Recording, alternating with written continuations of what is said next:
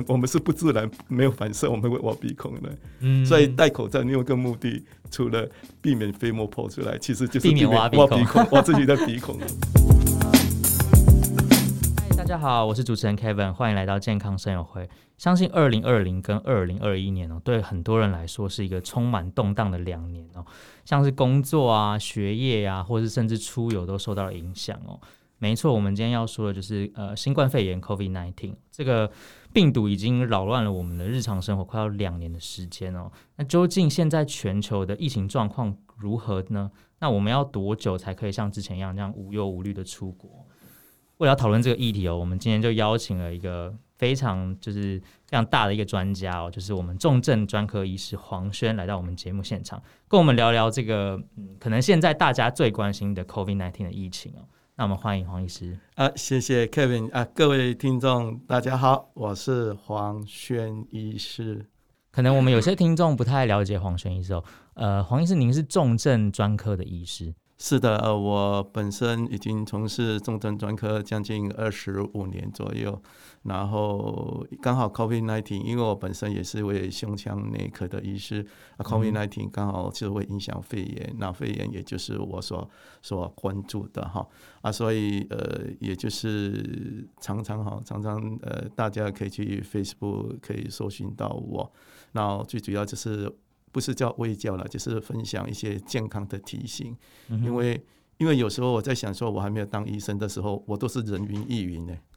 对啊。人讲，人讲下面我都讲，嗯，是安尼啊。而我不没有没有任何的科学的依据和证据。嗯。啊，自己学了医学完以后，就觉得，哎哎，有有需要。因为虽然是在呃重症的加护病房里面，但是哦。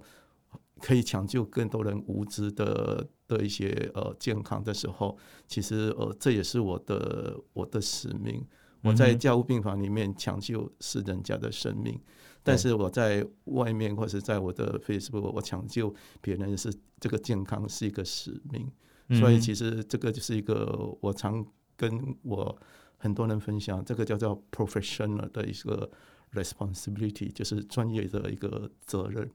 专业责任就是你学到的，像你今天学到会计或学到工程，那除了在你的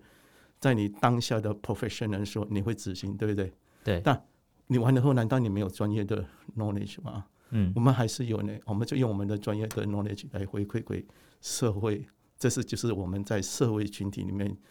受到的高等教育以后一种回馈给社会的心情心态啊，这个是一个。叫做做专业的呃社会的责任，那这部分刚好就像主持人你一样，这主持就是你的专业，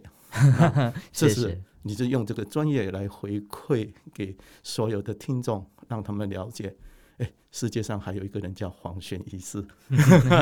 没有黄轩医师很有名啊。那我们其实也是在 FB 上面看到，就是很多媒体啊有转载黄轩医师粉砖上面的一些文章啊，然后分享一些内容，那刚好都是。呃，大家非常关心的，就是 COVID nineteen，不管是口戴口罩啊，我有看到有戴口罩，然后还有那个防疫旅馆相关的文章等等，非常非常非常多。如果有兴趣的话，可以上 FB 上面来看。啊，其实我写那个部分都是大部分生活上，然后一般民众，并不是以我医师的观点去写。对对对，那是就像就像像这样说，呃，些酒精呃酒精酒七十五 percent 酒精洗洗洗手，那不能代表一不能代替呢一般的肥皂洗手，这个就是生活习惯嘛。然后我们现在去餐厅里面，大家就七十五 percent 来洗手，哎哎，不是的，七十五 percent 只能杀死。哎、欸，没错，流感病毒和呃 COVID-19 的病毒这样子，但是还有很多的脏脏的肠病毒啊要避免，那你你都没有去消嘞，你没有去消啊，你会把它带回去，你就抱那个小孙子、小儿子。其实我们也知道，这种病毒对小孩子的破坏力是最大的。嗯，这只是一个简单的健康生活而已，不以那个最很刁深、很难说。哎，这个酒精要怎么杀死啊？要它它的它的墙壁是多少？那几 percent 有多少？那个太专业、太太深涩。那所以我都每次我都会问我的 呃，或者是其实也谢谢媒体朋友哈，他们常常常问一个非常生活化的问题，哎，我觉得这个是问题吗？哎，对呀，这个是问题哎，对，所以我就是比如我不管是生活上的口罩，或是相关 COVID-19 疫情，所有的疫情的东西，希望你们能够 touch 得到的，而且是我也我我我也是蛮有兴趣的，比如说你会不会挖鼻孔？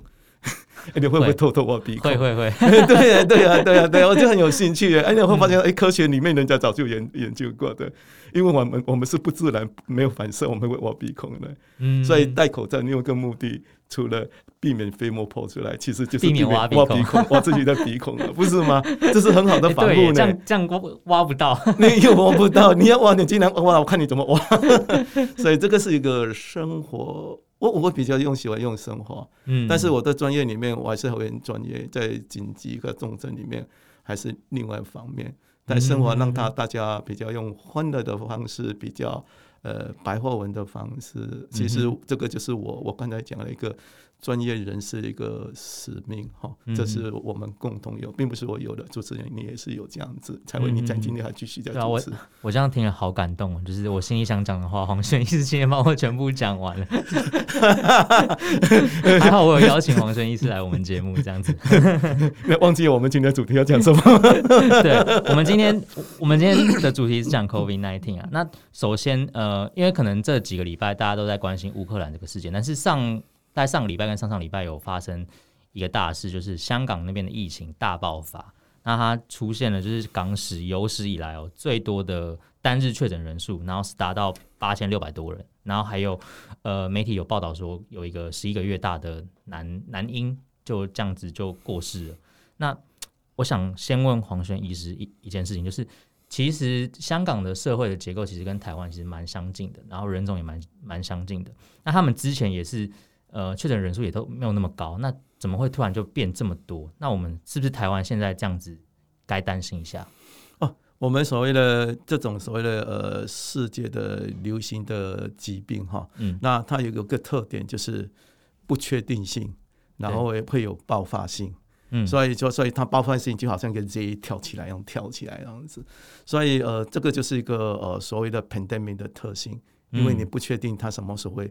炸开，嗯，但是别忘记了，现在我们整个地球，这个地球还是属于 pandemic 的状态之下，嗯，也就是说，你今天不管去哪里，其实会不会有个隐形的点在哪里，你也不知道。嗯，那加再再加上现在我们所谓的 Omicron 这一支病毒，对，它已经开始从一开始。死亡率很高的的病毒，已经慢慢慢慢慢变成，呃，死亡率比较不高的病毒。对，而且传播率非常高。那传播率非常高还不用紧，它的潜伏期只有一点一点五天到三天。那之前我们聊它叫五天以上，所以是越短它越越越频率越更容易传播给人家。然后传播完以后更不用紧，它的特性它已经不喜欢你的肺泡了。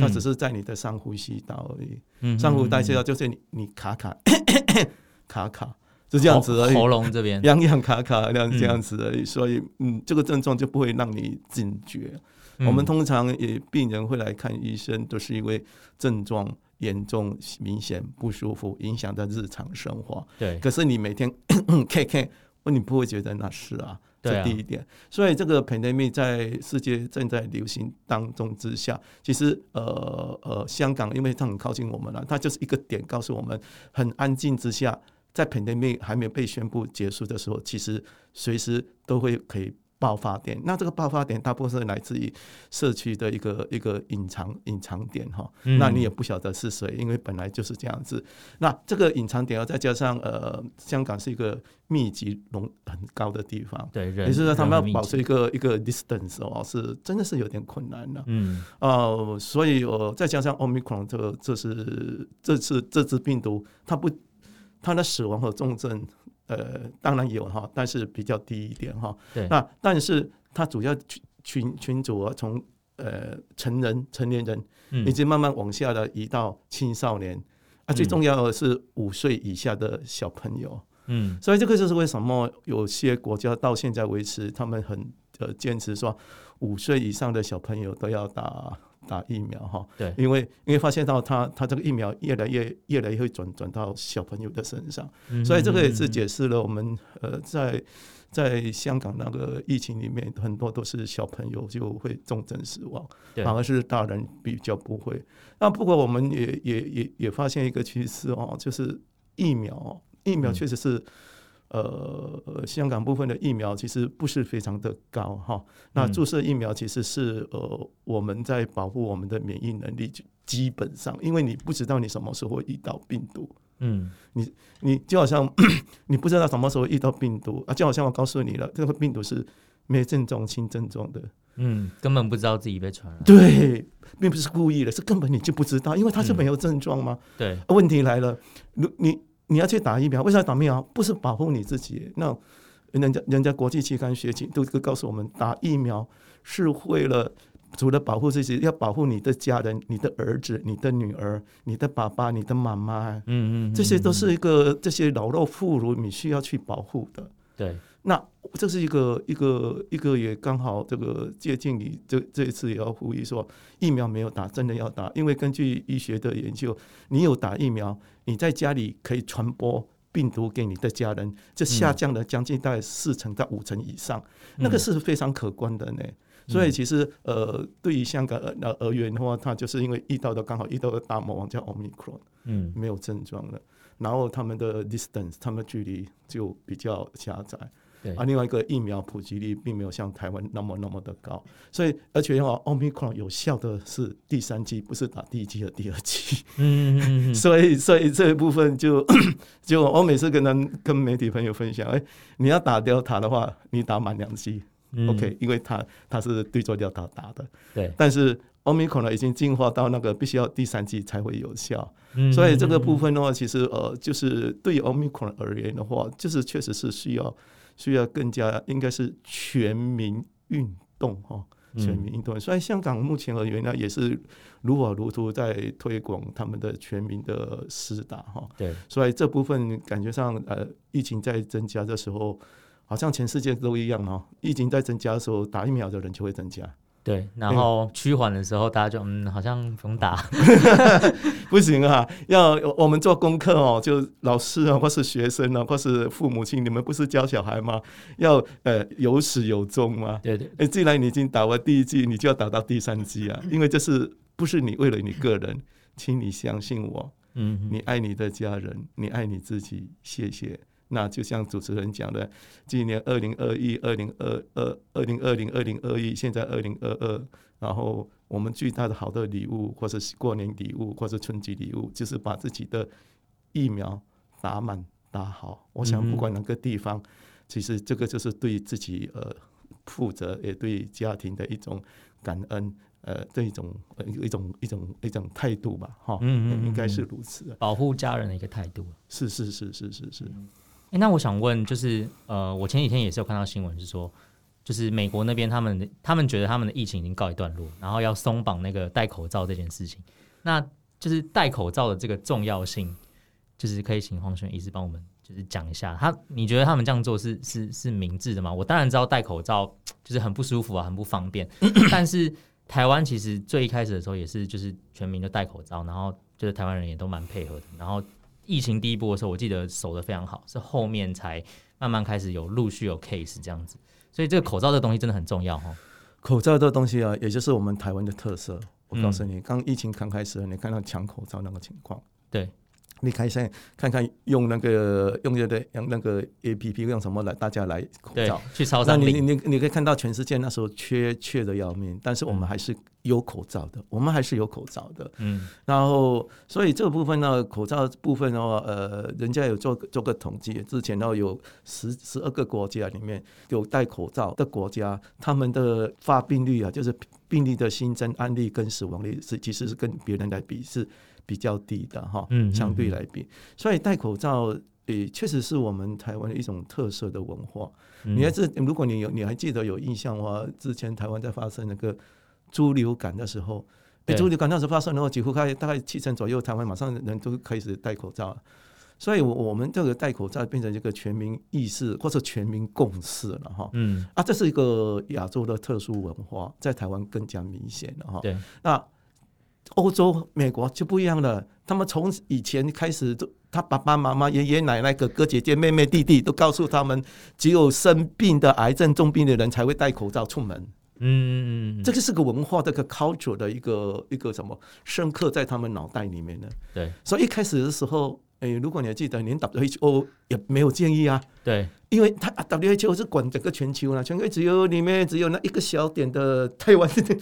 是是有戴口罩，对 对对，几乎是强制性哦，这样很早就强制性哦，就这样的啊，其他都没有嘞。所以他整个的 study 里面就认为说，哎，目前还是不不需要。嗯，啊，所以一开始的时候是这样子哦，后来后来他们发现到不行啊。连封城封到这样子，什么东西都不这样子了，他们才慢慢后来陆陆续续做了研究，哎，又发现到哎，必须要戴口罩，因为戴口罩就是防疫的其中一个措施，并不是因为，并不是因为你生病了，而是整个地球生病了。嗯，你要戴口罩，这是一个一个 pandemic，而并不是只是单独的那个小疾病而已。对啊，所以在呃，人家有去统计过，在那时候呃没有戴口罩的时候。那时候在飞机上，飞机上呃感染到 COVID-19 的病人啊，大概呃去呃就是二零二零年那时候前面没有在畅行戴口罩，全世界的时候，那个得到病例啊，得到那个离病例啊，就得到 COVID-19 的确诊是后来提倡以后，全全球大家都在戴口罩的时候，那是两倍到三倍哎，你想想，你你想象着看到哎，这这是啊，戴口罩在欧美各国那是一个非常。刻板的印象，有病的人戴口罩。嗯，好，现在来了奥密克戎来了。对奥密克戎的死亡率、重症率也有，但是就不会像，就不会像像那个 Delta 那么高。嗯，对不对？啊，这个部分他们就开始之前的欧美那种 culture 的一个一个刻板又开始转了。对，哎，我们要把口罩拿下来。因为我们，因为因为欧欧美强调是个人的 individual individual 的自由 freedom 啊，对，哦，我们就法上在大家是同意的，嗯。啊，所以你看他们欧美，他们现在很多记者在访问是不戴口罩的，对，不用戴口罩的。啊，所以对我们来说，就是呃，欧美每次会说，哎，要拿下口罩，拿下口罩是因为他们的 culture 叫他们提早要拿下口罩，再加上 Omicron 这个呃死亡率不会很高。啊，就就他们认为，哎，这个就有点像有点流感化，但是 Omicron 其实也不要去疏忽掉，其实它它的死亡率也将近有一点五到两倍的，如果是跟流感病毒的死亡率来比啊，所以它有趋近于流感化，但不是等于流感化。嗯，啊，你了解它的趋近于呢？趋近于啊，所以所以你可以想象，如果我们现在完全像欧洲一样，呃呃，我们说断点式的，啪。大家就马上拿掉口罩。可能又会再复复燃。哇，那时候有人去统计过了，以欧美的方式的传播，我们每个 我们每个月将近有一百个人会死于 COVID-19。哇，我们没办法，如果跟欧美来比较那那个人数，他 们哎，对对对对对对，有那个那个你你没没办法去跟他们比较，所以文化不同，呃，族群不同，那你不能够跟他们这样子比较。他们好几千或好几亿里面才才那些而已，他们觉得是还可以，就这样呃流感这样子啊，但是其实好说了说。当然，人数还是比流感死亡率还更多一点哈。啊，所以呃，欧美就是你要讲他们的呃的政策，就是我们讲断崖式的或者定断式、断点式的，直接拿下来了。我们不是啊，我们大概呃呃，台湾到目前为止，你们常常会听到滚动式。对，我们没有讲说呃断呃定呃断点式或者忽然之间好像山崖式、断崖式、山崖式这样决策什么没有。就是渐进式的，这种滚滚滚动式是属于渐进的。嗯嗯，这个是台湾目前呃也比较，呃、欸，这这是有科学证据的。他们他们有去去做做检查，那个叫做叫做呃 on and off on and off 呃的，就是叫哎来了戴上，哎没有了拿下啊，这种的呃感染率传播率是会很严重的。嗯，哎，他们有做个实验了，这个英国做的，然后他说哎，如果你渐进性的哎。欸诶、欸，慢慢的这一区哦，可能是绿灯的，哎、欸，给他解口罩，然后两个礼拜再看看另外黄灯区有没有发生啊？啊，在另外那个两个礼拜刚好是都是两周期啊，哎、欸，看看那那个红灯的有没有再发生啊？所以，嗯嗯嗯所以他们认为呃间歇性的逐呃逐渐性的呃把口罩这些拿下来，这才是会呃缓解病情的一个很好的一个机制。哎、欸，这都是有有有科学依据的哈，不是啊？只是因为有时候科学依据要在 culture 之下，那个欧美就不一样了，因为他们是、嗯、他们比较重视个人个人的自由，没有呃没有自由无宁死。对对对对对，嗯，这不一样的文化不一样。对啊，那我想问另外一个问题哦，这其实可能蛮多人都想问的，欸、就是说我们有 Delta 嘛，然后 Omicron，那之后会不会再有新的变种出现？哦，这个啊，这个这个我也常被问的，我们就来来讲一讲嘛。当大家现在还有还有记忆一下啊，冠状病毒这个病毒其实不是是新的病毒，我们在人体上。嗯你和我都有得到那个地方流行那个感冒的冠状病毒，它出现就叫感冒症状诶。它总共有四种，大家很可能你们都已经反复的感染，你都还不知道而已。嗯，啊，你把它当做流感病毒而已。啊，那这些人，这这这些病毒不会对你不会有杀伤力很强，不会像这是 COVID nineteen 那么强。嗯，呃，那个冠状病毒哈，呃，最有名的具代历史就是 SARS 病毒。对。SARS 病毒出来以后，他一百个人呢，假假设说他杀掉了十五个人，然后后来呃，经过了呃 SARS 到 MERS 是九年，呃，还有个叫中东的中东的什么呃呃呃冠状呃症候群，那个叫 MERS M E R S，对对对，哎，他们相隔了将近九年，哎，那时候他这个我每次讲 SARS 是大师兄，MERS 是二师兄，MERS。二师兄要出来报仇，出来一百个人里面杀了三十个，所以他死亡率更高。嗯，就死亡率很高的这些人，宿主是不是被杀掉了？对，哎啊，他们很快就没办法适应下来了，他们自己也灭亡掉啊。嘿，然后从 MERS 一直到 COVID nineteen，哎，七年间隔七年。嗯，哎哎，间隔七年，你发现到一开始的 COVID-19 出来的时候也是一样啊。一百个里面就杀掉十五个人，二十三个人，二十个样子啊。后来慢慢慢慢变变变变变，我我每次都是跟他讲，哎，冠状病毒跑到欧洲就就是基地训练营啊，训练训练慢慢慢慢慢慢慢变弱了，然后慢慢又再传给全世界这样子。因为因为它这个病毒 COVID 啊，不那个 coronavirus 的病毒，它一个一个好像天线一样，对，那一条条电线，它每天。每天病变是它的日常生活而已。嗯，你看 它变，它变种很快。对对，它变没的变，就好像就好像我们常常在变我们的发色啊、言行啊、发发一直变啊，一直变啊，这是他的日常生活而已。嗯、那呃，其实他们的这种变的频率哈，都比那个谁，都比那个艾滋病的病毒还更低呢。艾滋病病毒变得更快呢。嗯，今天应该是前几个月，是因为有 COVID COVID 啊。Omicron 这个病毒诶，要不然呃，在前几个礼拜，那个那个欧洲都讲了，那个艾滋病毒已经大突变，另外一种新的东西了。其实你们都不知道，因为那个 Omicron 太大了，被刚刚 cover 出来。所以呃，病毒的呃突变对他们说是一个生活能不能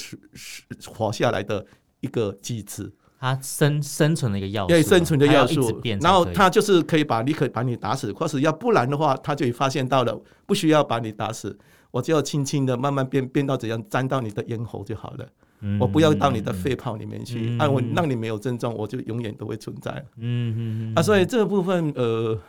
按理说会不会病毒这样子会不会要再一一再下去啊？如果呃如果它持续长，呃，应该是说。全世界哦，全世界，这全世界，自从我们认识病毒，自从我们有疫苗后，只有一种病毒被我们完全消灭在地球上，那个叫天花病毒。对，所以意思是什么？意思说，你小时候听过的所有的病毒，哎，日本哪些病毒，小儿麻痹病毒，你所听得到的肠病毒，什么病毒，哎，全部还是在人间的哦。嗯，只是变永存于人间，嗯、只是你你没有感受到它的它的存在，因为它它对你的症状也许不是很明显，你没有感受到它的存在。嗯。啊，所以这个部分其实病毒呃，我们讲的这个，我们刚才讲叫呃冠状病毒，我们在在早以前呢讲那个一九一八年西班牙病毒流感大病毒，哎死了将近好几亿人这样子死掉这样子，对，哎这些这些人死死死完以后，到了隔了九十年。就发生了，发生了另外一个叫做猪流感病毒，你们都忘记这件事情了哟。那其实它也是流感病毒之中的一些小基因的，因因为哦，有人去看看啊，我记得有哪一本书，人家说，诶，我们人类是很多很多基因的，对，从各个生物里面的基因。所以有时候我们不是说啊，我们跟什么猴子啊基因差别只有差多少多多多少吗？对，所以我们都很多基因的。那他们有一本书里我看到，他说，哎，我们跟那个那些呃 DNA 的病毒哈、啊，我们那可能有有五趴到八趴的人有它的碎片存在。有一天的时候，嗯、有一天的时候，另外一个呃病毒基因进来了。它也许会活化，又又在不一样，那就会活化我们的身体，那我们就被它打败掉了。嗯，了解吗？嗯、啊，所以这部分呢，其实是存在的呢。所以这个病毒的一些基因，人类的基因，还有呃，你会发现到有一件事情，我们人类要避免这样子奇奇怪怪病毒出现。你一定发现到，哎，艾滋，当年的艾滋病病毒从哪里来？从森林里面砍伐传到动物，传到、嗯、也是从野生动物传传过来的。Yes。你看，假设说我们个呃 SARS 也是什么脖子里那边什么传出来或穿山甲，讲这个这个怀疑说现在的这个也是哈，嗯、所以很多的病毒哈都是来自于呃外外界里面里面呃我们人类呃没有去接触到，以前没有这个免免疫，就像现在、嗯、现在我我我个人是非常担忧，因为现在是地球就整个整个整个冰山是融化掉的呢。对，当冰山融化掉到藏在地底下的千千亿万年的。病菌的病毒会是被释放出来的呢？对对，释放不不一定在土地上呢，它可能会在河流上呢，或是在空气中这样。嘿，那可能的呢，这这一切都是存在的可能性的，蛮多的。因为，所以我可以了解说，呃，人类人类，呃，我每次都开玩笑，人类是最大的病毒，因为我们都常变来变去啊，然后，然后。然后我常被问了，啊，那这样子啊，以前有了 SARS，以前有了西班牙大病毒，啊，现在有 Community，以后人家就知道怎么防疫？没有啦，人类是一个很很善变的，嗯，他都忘记了，因为可能下一次也是隔了蛮久时间才出。对对对对，他都忘记了。可是历史一直告诉我们呢，它会再出现呢，也历史也告诉我们了，全世界只有一种病毒叫天花病毒，被你们人类号称为万物之灵，可能不太灵的人类。你们把它用疫苗或者跟它杀杀掉了，不存在了。嗯，那意思说其他存在的，嗯嗯，只是可能存在在某些生物或是可能外界这样子。是，所以我们就是介于我们呃人类的一些卫生教育啊，比如说。我们戴口罩啊，这两三年里面，我们流感重症病人死亡率就变很少啊。嗯，因为口罩真的是可以帮忙很大的忙哦。嗯、那啊，当然有人认为说戴口罩很不方便哦，会制造成怎么样子怎么样子啊？因为这是人类的呃一个自由的天性嘛，哈、哦，所以会这样子。但是但是在呃，我我个人的观点是认为，在 pandemic 全这个地球是圆滚滚的，嗯，这个圆滚滚的。也就是说，它的病毒会从一一边滚到你那边来。嗯，你今天说我好了，今天说我的房间我已经清理很干净了，可是隔壁房间是很烂的呢。隔壁的邻国邻什么上面下面的都对啊，这狂这个群魔群魔乱舞在那里。你你你说你把你的空间都都弄好了，可是别的隔壁的隔壁的一出来一下架飞机，我就把它抓起来，把它隔离起来。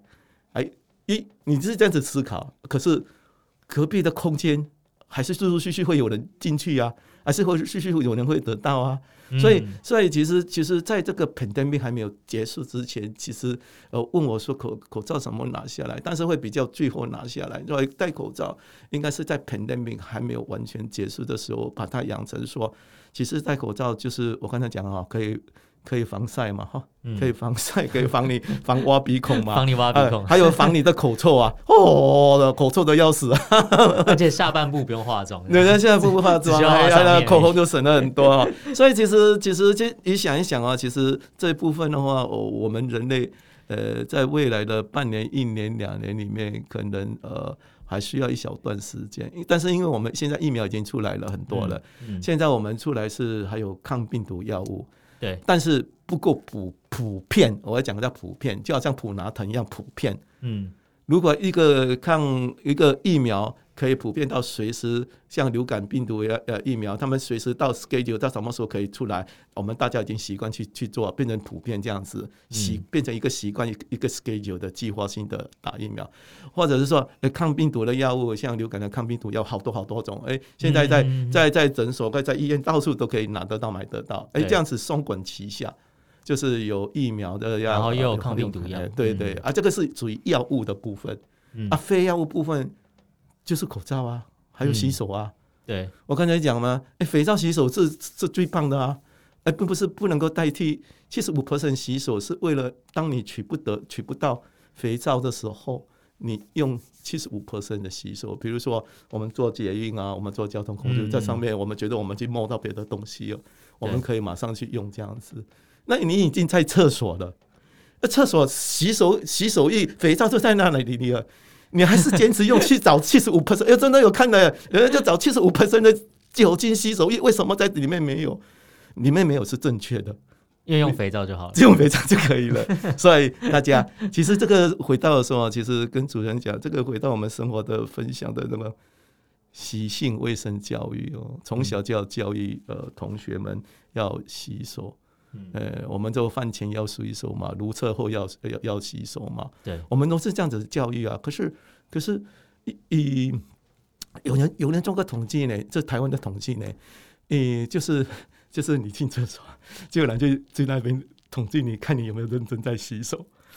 哎呦，认真做这个统计，你都不知道你上公厕的厕所有有男厕女厕都有人在那 统计，站一个人在旁边，对对对对，在那边都有人就是洗手啊，有呃沾水，还有用肥皂或者用洗手乳、洗手液、洗手乳的人，就其实是大概只有三成、三成左右而已。真正洗到完成正确的只有三成的，也就是说，大部分人只是把水。把水沾湿了，泼一泼，这样泼一泼，代表标签我有洗手，有洗然后心安对对对对，然然后然后然后明明有给他卫生纸，有擦擦手哈，OK，他他会抹一抹在呃裤子啊、裙子啊、外套啊，嗯嗯嗯，在乎是什么？在乎哎，我的我的那个眉毛，哎，我的口红，我的腮，那我化妆的朋那个头发有没有好一点？嗯嗯嗯嗯，去厕所是看这些东西。其实去厕所真的要叫做彻底洗手，这个才是一个蛮蛮重要的一个，呃，因为我们会这样子讲，因为有时候看到有些病毒，像肠，我们讲肠病毒小朋友，肠病毒在小朋友是非常大的一件事情，但是在我们成年人的双手，我们有可能沾很多，沾很多，但是我们并不会有很。明显的症状，当然我们也会被感染到重症了哈。如果你抵抗力不好的，但是大部分都不会啊。那问题是，如果你回家没有洗，之前没有洗手，你就回家，你不是把这些东西都带给你小朋友一大堆了吗？嗯嗯。所以我每次都想说，呃，我的护士小姐，我看到他们努力的洗手，下班以前的时候，其实我蛮感动的。有些人哦，他们都透皮的呢。嗯，因为常在洗嘛。对啊，在洗啊。他说不洗就对不起家人。嗯，应该大家都要有这个观念。洗手和打疫苗，这是从内心的责任开始。嗯，你你你你从内心的责任开始，你就是哦，我真的要洗手，洗完手以后，我才可以回家。嗯，哎，很感动呢。这个不只是一位护理师讲的，很多个护理师都跟我这样子讲哎。嗯，对呀。所以，所以我我们都有我们在医院工作都有个一个一个共同的模式。当我所有东西都拖完以后，我就会把洗手手手完就洗完以后，我才会真实的踏出医院外面去。嗯啊，所以这个部分就是来自于呃，可能是我们专业的训练环境就是有这样子。那这种环境其实生活习性就应该被它养成的。所以为什么我们叫勤洗手？为什么讲个勤？要你勤快呢？嗯，不是说洗一下，不是说随便搓一搓，对，没没有写说洗一下手，有没有？我们只有你要勤洗手，有没有？要勤快嘞，要勤快。所以这部分，呃，戴口罩、勤洗手是非药物最重要的一个呃，对生活习惯的是非常需要去从内心发出来的。嗯，药物呢是是我们呃我们那个主政单位去准备好给大家的。但去执行、去接受、去打，是你自己要去执行的。嗯，因为我们也不会把你捉起来说，啊，你你没有打疫苗就把你捉起来，不会啊。但是，啊、但是，呃，全世界各地你会发现到很多不打疫苗的呃的的测试，比如说 你不打疫苗，万一你得了 COVID-19，你全部要自费。哦，哎、欸，国外是这样吗？对，有些国有些国家会规定这样子，嗯、好像新加坡啊，我如果没记错啊，规定啊，我明明有已经准备好东西给你了，你明明就不来不来打，就是大家觉得说你就浪费我们的医疗能力，什么什么的话说，所以其实哦，我相信我们台湾也不会到那样子的程度，因为看到台湾的其实打疫苗的程度成长率也是蛮快的，嗯嗯，但尤其是在有个有一有一个事件爆发。啊，比如说某一个事件，呃呃，飞机航空公司或者什么情绪感染，砰爆炸，哇，那时候就砰砰砰砰砰砰砰又在上升，超多人跑去排队 当上升了，有没有？嗯、呃，所以其实呃还是要谨慎小心。虽然我们台湾现在是属于个位数、十位数，嗯，但是你你有没有发现到，自从 Omicron 出现以后，我们的 COVID-19 在台湾没有没有几乎没有等于零，没有清零过，没有等于零的，因为这是 Omicron 的特性。嗯他就是在那里面呢，你不知道是谁啊？嗯，那也许我们刚走过的人有啊，你也不知道他是谁啊。对，而且搞不好他不会到那么重症，他可能就是这个没有症状，有些真的没有症状，然后他就好了，然后他也不知道，啊、对对对对对对对对对对对，所以我们常有不是常常常常有有些说，哎呀，验到验到完以后他是属于旧案，嗯，有没有？为什么会这样子？因为他感染他自己好了。嗯，对啊，所以那什么是感觉已已经那个历史不可考，就代表说社区有吗？有了哈啊，但是也不知道什么时候会有，尤其在奥密克戎，所以我就觉得奥密克戎之下，现在全世界各地其实几乎都有奥密克戎病毒为主，那？接下来我们会开边界。嗯，全世界都在开边界，你不要以为只有欧美开边界，对啊、东南亚也在开边界，因为已经憋两年，已经受不了了。是的，因为经济已经呃，如果你去了解其他国家哈，国外的国家，就是东南亚，有些人因为这两年呢破产的破产，对啊，那些当当主管的、当总经理的，在路边把那个把那个车厢拉起来，自己车子拉起来就卖一个小便当，嗯，可以到这样子程度，有同学。没有钱念书了，嗯，直接回回去就好了，打工吧。因为东南亚其实蛮多国家都是靠观光，对呀，是他们一个很重要的一个收入。可是很矛盾的，打工又没有人邀请你啊。嗯嗯嗯，因为因为因为因为倒店会比较多啊。对，所以所以其实是这个生活是已经影响到，所以有些国家那个自杀率蛮高的，最近这两三年，嗯，就会受不了。还有那个家暴，家暴事件应该是。呃，那个不管是科学研究或是新闻报道，都是都是一直在增加的呢。因为这个 COVID-19 其实是改变我们的，改变我们的生活习惯，就是从生活习惯什么改变，就是你一直戴口罩，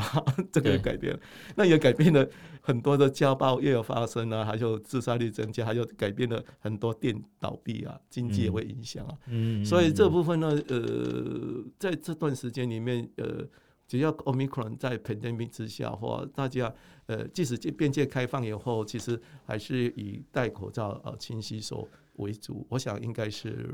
呃需要一段日日期。那我不知道日期是什么时候。嗯嗯。那我们之后，因为现在呃这段期间政府都在推行说要补打嘛，打第三季的疫苗嘛。那会不会之后我们就是它会变得跟流感一样，就是我们要定期去打？呃。呃，是有，我们讲说啊，是当然是几乎是有可能的，因为它它一直在变嘛，哈，除非奥密克戎不再变。变其他的病毒了哈，对，那看起来没有呢，因为奥密克戎呢就变成了四种啊，BA one、BA two 什么一直在一直在变，但是代表它一直在变啊，嗯、啊，所以呃，就像流感病毒，其实流流感病毒我们都预测说它今年会流行什么嘛，我们就会设计我们那个那个那个疫苗出来嘛，哈，对，所以呃会啊，但是问题是目前是。奥密克戎呢，我刚才有说了，奥密克戎的死亡率又比流感的死亡率一点五倍到两倍，就比较高一点啊。嗯、啊，所以呃，当然不会像之前它 Delta 或者 Alpha、Beta 那么那么样的高，但是还是比较高一点，这是我们呃担心的事情。而且我刚才有跟你讲了，如果我们学习学习欧美那种呃断点式或断崖式的呃 on and off 这种开放直接拿掉，然后有的时候又带上去，嗯、其实我们的。呃，因为地方太小了，人群也不是人群也不有像人家好几